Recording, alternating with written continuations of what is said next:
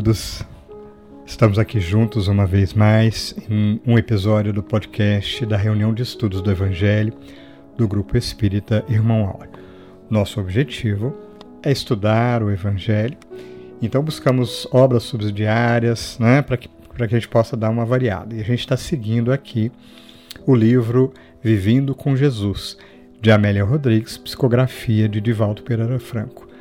Uh, hoje a gente vai abordar o capítulo 15 dessa obra magnífica, intitulado Corpo e Sangue. E quem preparou a reflexão da noite foi o Ítalo. O título já é instigante por si mesmo, né? E sem dar spoiler, mas aborda a última ceia de Jesus com os discípulos.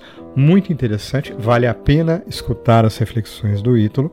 Lembrando que a gente está colocando aí nos, nos comentários, né, na, na descrição, toda uma série de bibliografias, inclusive agora passamos a colocar os links para quem quiser consultar. Vale a pena, tá? Tá muito interessante, o capítulo em si é muito interessante. Assim como também, a gente sempre lembra, teremos a nossa live que acontece no canal do YouTube e no Facebook. Fique ligadinho aí para participar conosco ao vivo. Se não puder, não tem problema, entra lá depois, fica gravado, deixe seu comentário. O que nos leva ao convite que a gente sempre faz, né? Junte-se a nós nesse esforço. Né? A gente está aqui para buscar divulgar a palavra do bem, o estudo da doutrina espírita, enfim, de tudo que é bom e proveitoso para o nosso espírito. Tá? Então divulgue os links, entre conosco nas lives, deixe seu comentário, enfim, se achegue, participe conosco, se envolva. Tá? No final desse nosso podcast, a gente sempre lembra, temos o nosso momento de oração e a gente sempre inicia com uma poesia. Né? Dessa vez não vai ser diferente, uma poesia muito bela e inspiradora da poetisa Maria Dolores. Tá? Então a gente, é, depois de falar isso tudo, só nos resta te convidar do fundo do nosso coração. Vamos ouvir?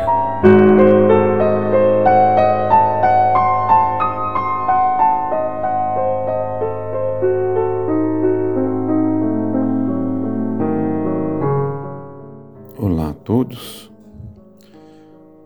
Hoje estaremos novamente juntos para podermos refletir junto com Amélia Rodrigues no capítulo 15 do livro Vivendo com Jesus, cujo nome Corpo e Sangue se revela bastante oportuno e que nos traz um entendimento maior sobre a obra do Cristo e da sua influência em nossa vida.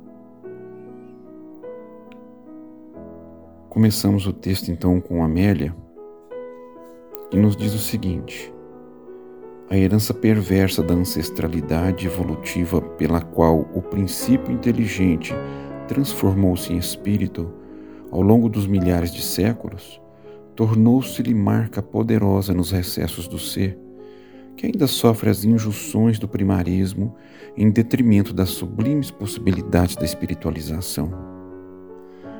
As fixações do instinto, lentamente diluídas pelas claridades da razão, vem trabalhando os metais dos impulsos automatistas, de modo que as dúcidas vibrações do sentimento, amparado na lógica e na razão, propiciem a compreensão das novas possibilidades de crescimento interior. As conquistas logradas, se examinadas de maneira retrospectiva, apresentam imenso pego já realizado.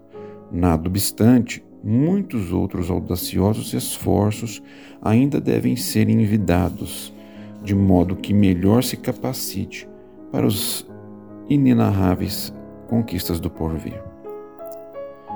A pedra bruta, empurrada pela correnteza, arredonda-se ao longo dos milênios, tornando-se dócil ao curso da água que a conduz. O espírito amolda-se aos objetivos das leis divinas mediante os impositivos das sucessivas existências no curso da evolução. Certamente não se trata de um empreendimento fácil, no entanto, nada é simples quando se trata de, dos valores imperecíveis que devem ser conquistados e vivenciados na sua plenitude. Da ignorância para o conhecimento, do primarismo para o discernimento, da caverna para a comunidade social edificante. Vem o espírito super, superando os desafios que fazem parte do seu desenvolvimento. Tela manchada de sombras, aguardando a aquarela de luz que compõe a paisagem de harmonia em que se deve transformar, depura-se a pouco e pouco, incessantemente, enquanto novos contornos e conjuntos surgem do caos.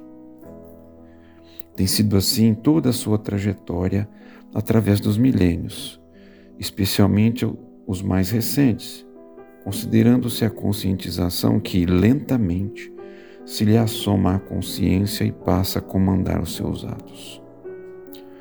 Do antigo báratro à ordem, dos desajustes e transtornos ao equilíbrio e harmonia, muitos exitosos tentames foram logrados. Agora está diante da inadiável decisão de superar toda a sombra interior, a fim de que brilhe a luz da verdade no cerne do ser. Então aqui nós percebemos, irmãos e irmãs, que obra de progresso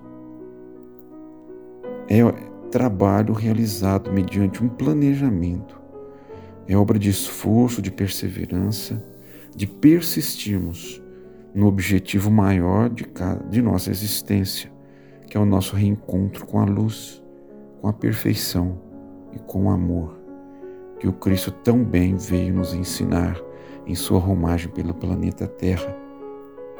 Não é uma obra qualquer, não é um aprendizado qualquer, e nem tampouco uma filosofia vã porque tudo que se aprende, segundo Amélia, precisa ser vivenciado na sua plenitude. Experimentarmos toda a extensão do que nós chamamos de conhecimento, de racionalidade, logicamente iluminado pelo saber divino, tão bem interpretado, tão bem ensinado por Jesus. Que nos inspire então o nosso Mestre ao nosso aprendizado mais íntimo, mais intenso, que nos ligue novamente com a divindade. Nós buscamos ainda aqui nesse pequeno intervalo o apoio de Paulo quando escreveu aos Romanos no capítulo 12, logo no seu primeiro versículo. E ele diz então: Rogo-vos, pois, irmãos, pela compaixão de Deus, que apresenteis os vossos corpos em sacrifício vivo, santo e agradável a Deus, que é o vosso culto racional. Então ratifica ainda aprofunda mais o entendimento sobre a necessidade e a interpretação que se faz dos corpos, como oportunidade abençoada, bendita mesmo, porque também é criação divina, que nos propicia momentos de aprendizado, de progresso, de realizações no campo do nosso desenvolvimento desde o primeiro hálito de vida. Pelo trabalho, pelo esforço, pelo transpirar de nossas vontades na execução desse desígnio maior. Paulo, então, diz sobre sacrifício nesse processo, mas não é o de dor, não é o de imolação, não é o de perda de estabilidade física ou emocional, qualquer que seja, mas de prática racionalizada de amor, de fraternidade e de amparo mútuo. Isso sim, sacrificando o egoísmo, a falta de sensibilidade e a escuridão que ainda talvez transportemos em nossas almas. Retornando então ao texto de Amélia, nós vemos que, dispondo dos imprescindíveis recursos para a ação libertadora, ainda sofre o cerco dos hábitos doentios, as incertezas defluentes da comodidade no vício, os receios de romper com o passado e avançar sem ter definido o alvo a conquistar. Certamente, todas essas questões estão esclarecidas no Evangelho de Jesus cujas diretrizes não deixam margem a qualquer tipo de insegurança ou dúvida. Quem teme as alturas nunca se atreverá a sair das furnas onde se homizia, justificando fotofobia. É inadiável avançar, romper o casulo retentivo para poder voar, deixar-se conduzir pelas brisas suaves da felicidade que convidam à libertação. Aduzindo aqui mais um texto de Paulo, quando escreveu a Timóteo, segunda epístola, capítulo 1, versículo 13, que diz: Conserva o modelo das sãs palavras que de mim tens ouvido, na fé e no amor que há em Cristo Jesus. E fé nós já sabemos, vem de lei, vem de ouvir o que está escrito na verdade divina e colocar em prática, porque nos compreendemos. Hoje a razão já nos leva a um entendimento maior, agora nos cobra a ação, a ação mais decidida no processo evolutivo de nossas almas e que seja a consequência de esforço consciente na reelaboração de nosso psiquismo, aliados ao do Cristo, alicerçando uma renovação de nosso caráter, nas ideias que vão se mudando de épocas em épocas, de ensinamento a ensinamento, ora trazido por todas as mentes que nos antecederam e que colaboraram para que hoje tenhamos tamanha oportunidade de realizarmos em plenitude o processo de transformação que se espera de cada um de nós, conscientemente. Porque permanecermos assim, aos temores injustificáveis, permaneceremos estagnados em nosso progresso, perdendo valioso tempo e valioso recurso que são os nossos corpos, os, as pessoas que nos cercam, enfim, todos os recursos encaminhados por Deus para que consigamos despertar novamente para a luz e para a eternidade. Voltando ao texto, encontramos que chegavam os momentos definidores da Boa Nova. Para esse fim, ele viera e tentara preparar os seus da melhor forma possível servir-lhes de bastão de segurança nas horas da tibiedade moral e do desfalecimento. Alimentar-os de vida abundante em todos os momentos. Demonstrar a sua intimidade com Deus. Ensinar pelo exemplo, superando os padrões estabelecidos. Enfrentar os labirintos do coração e os porões sombrios dos seres humanos com a mesma altivez e coragem convivera com todos os tipos existentes na sua terra, sem demonstrar preferência por uns em detrimento de outros. É claro que os elegera porque eles estavam comprometidos com a mensagem desde antes do berço. Para isso também vieram, foram preparados, receberam apoio, foram amados como poucos. As horas da verdade chegavam inapeláveis. Nesse pequeno trecho, nós percebemos que o Cristo essencialmente serviu e continua servindo sempre aos desígnios do Pai. Desta forma, ele corporifica a verdade. Então, ele dá corpo ao que Deus nos emana de sua essência tão sábia e tão cheia de amor. E o Cristo dá o seu próprio corpo em honra da obra, em honra do objetivo de nos mostrar o caminho, de exemplificar como estaremos de volta ao seio divino. Mesmo na verdade, nós nem saímos de perto do Pai, porque Ele nunca nos abandonou. Nós apenas, apenas desviamos a nossa atenção e tomamos um caminho baseado em nosso próprio conceito, ainda tão egoísta, tão egoisticamente vivido, tão cheio de orgulhos e de vaidades injustificáveis, que nos ligam então mais à materialidade, à sensualidade do que a vida na matéria nos impõe, e nós abrimos as portas então para experiências infelizes que nos trouxeram até esse momento. E que, segundo o texto que nós acabamos de ver de Amélia, nos traz oportunidades de nos provar, de nos experimentar e de buscar o crescimento íntimo no entendimento e no exercício do bem. Mesmo imperfeitamente, mesmo ainda sujeitos às máculas do nosso caráter, que ainda se sobrepõe à nossa vontade, mas que já começamos a vislumbrar algo diferente, uma outra forma de encarar a vida, uma nova oportunidade de podermos então entrarmos nas fileiras da luz algum dia, até que esse dia chegue. Aqui estamos sendo suscitados à vigilância e a trabalhar incessantemente para nós, para o próximo, fazendo sentido, dando corpo ao aprendizado realizado. Que a, que a cada nova estação,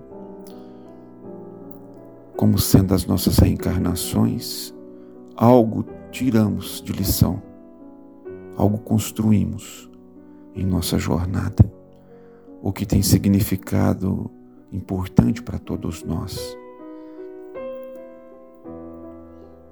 Então aqui nós percebemos que trabalho no bem, doar-se integralmente, dar corpo à nossa evangelização, nesse processo então de esforço, de perseverança, de consciência desperta. Nós buscamos então agora um apoio no Evangelho, no seu capítulo 11, item 9, um texto de Fenelon, ditado em Bordeaux, 1861, que diz: Amados irmãos, aproveitai essas lições. Sua prática é difícil, mas a alma retira delas um, um bem imenso. Crede-me, fazei o sublime esforço que vos peço, amai-vos, e logo vereis a terra transformada num paraíso em que as almas dos justos virão repousar. Sim, isso tudo resultado de esforço, de consciência desperta, de vontade renovada, intensa, para que consigamos conquistar essa visão, esse entendimento já que bem sabemos que amar, para os sábios gregos, era cuidar, zelar por nós, pela vida, pelo nosso semelhante, pelas coisas que são verdadeiramente sãs, emanadas da divindade. Então, esse é o único caminho que temos, segundo Paulo de Tarso. O Cristo é o nosso único caminho, o plausível, o que nos leva a atingir esses objetivos. No entanto, o esforço da jornada nos pertence. O esforço da transformação é de nossa alçada, mesmo que caminhemos imersos no psiquismo do Cristo, que faz por nós ações e bem que a gente nem imagina, talvez, mas que um dia nós teremos o olhar de ver e os ouvidos para ouvi-lo, e teremos a inteireza desse entendimento. Agora, mesmo que seja, que seja por intuição, sigamos um caminho, como ele mesmo se nos apresenta. Levanta-te e anda. E assim nós prosseguiremos em nossa jornada de conquistas.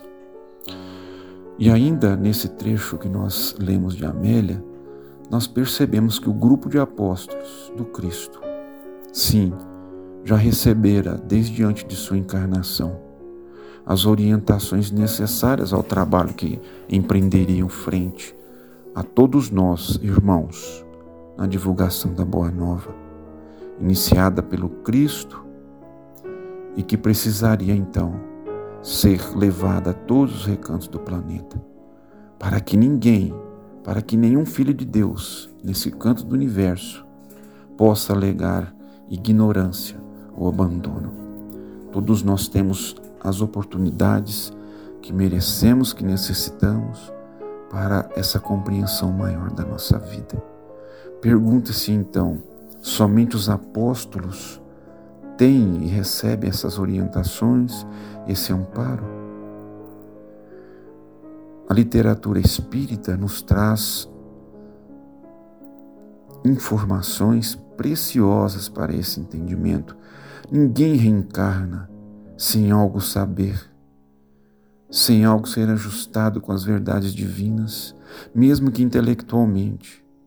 Porque a partir desse, dessa intelectualização ou da compreensão das letras que se nos chegam ou das palavras que ecoam em nossas mentes, é onde temos a oportunidade de mudar um ponto de vista, de alicerçar com razão, com a base sólida no saber, para termos então condição de crescimento moral e espiritualmente falando. Isso significando então que Deus é extremamente bom, extremamente generoso com todos os seus filhos, que sempre nos oportuniza o instrumental necessário, desde que assim o aproveitemos de forma adequada na realização do bem, na ordenação de nossas almas e na sequência de nossos esforços de hoje para sempre. E entrando no trecho final do, do texto de Amélia Rodrigues, nós vamos encontrando assim. Eram os dias da Páscoa, das festas que se vestiriam de tragédia. Ninguém poderia imaginar o desfecho da saga, da saga espetacular. Somente ele o sabia. A mesa posta e todos à sua volta, a sublime lição de humildade, lavando-lhes os pés, for executada com, grande, com grave elevação em profundo silêncio. Tomou Jesus pão e, abençoando-o, o partiu e deu-lhe e disse: Tomai, comei, isto é o meu corpo. E tomando o cálice e dando graças, deu-lhe, e todos beberam dele. Está registrado esse pequeno trecho em Marcos 14, 22 a 25. Continua Amélia. Era necessário comerem o seu corpo e beberem o seu sangue. O corpo é a mensagem libertadora que alimenta para sempre, que resiste ao tempo e nutre. Ninguém vive sem alimento, especialmente o da verdade. Ninguém vive sem estímulo, particularmente o da vida e o seu sangue é a força vigorosa da esperança e da alegria de viver. Naquela despedida, ele doava-se em totalidade para que todos pudessem viver totalmente. O amor dele se tornava nutrição, a fim de que nunca lhes faltassem força nem vigor. Tudo quanto viesse a acontecer, conforme sucedeu, não poderia constituir motivo de receio antes de vinculação, porquanto ele estaria psiquicamente em cada um e em todos eles. Sem essa vinculação, não haveria prosseguimento. É necessário que ocorra a morte a fim de que suceda a ressurreição. Se ele não partisse, o Consolador não viria no seu momento, conforme aconteceu quando, em plena noite do ateísmo e do cinismo, os túmulos se arrebentaram e as vozes silenciosas que nunca deixaram de cantar a imortalidade trouxeram um hino vigoroso da sobrevivência, facultando a convivência dos ditos mortos com os chamados vivos. Corpo e sangue. O corpo é o pão da vida e o sangue é o vinho nutriente da coragem para a vida. Não provareis antes do vinho da videira o ser humano já se encontra em condições de superar os atavismos fortes do remoto, do passado remoto, perdão, para tornar-se homem novo e avançar com Jesus. Então, o nosso mestre, que sempre esteve a nos ensinar, a nos orientar o caminho das conquistas da alma, ou dos espíritos eternos que somos. Prestou-se sempre a nos afastar das ilusões do mundo, a desapegarmos das posses, do conforto, ou da luxúria, enfim, de todos os segmentos que a matéria nos encaminha e a tantas armadilhas. Ele nos trouxe a fortaleza, a necessidade de compreendermos que sem o amor nós nada somos, de que sem as mudanças de nossos conceitos de vida, a permanência nos prejudica e nos mantém retidos na materialidade, que de certa forma é símbolo de morte. Mas quando nós nos despertamos para os voos maiores, quando aceitamos o chamamento do Cristo, onde cada dia buscamos algo mais para podermos dignificar a existência, é o retorno à luz, à vida, o que se pode entender como ressurreição, já que o espírito não morre, mas que no contato com a consciência superior e divina, no exercício de todos os dias, de nos conter, de aprender, de nos atirar às conquistas que precisamos. Nesse processo de ressurgir, é que vamos justificando, glorificando a obra divina, dando graças, compreendendo então o nosso compromisso com a verdade, na execução dos nossos desígnios na mudança de, de paradigmas, de raciocínio clarificado pelo saber lógico, simples e direto, não fácil de ser cumprido, mas é uma proposta feita a todos nós. O grupo dos apóstolos é o símbolo da humanidade e a ele foi dado a tarefa então de nos mostrar o caminho pela prática, pela vivência, pela superação, dando a entender que a vida verdadeira é a do Espírito e a Ele que nós devemos render os nossos esforços de consciência, de dedicação e de prática. A morte do Cristo nos chama a atenção para que, como Ele também, doemos os nossos corpos à causa divina, à libertação de nossas consciências.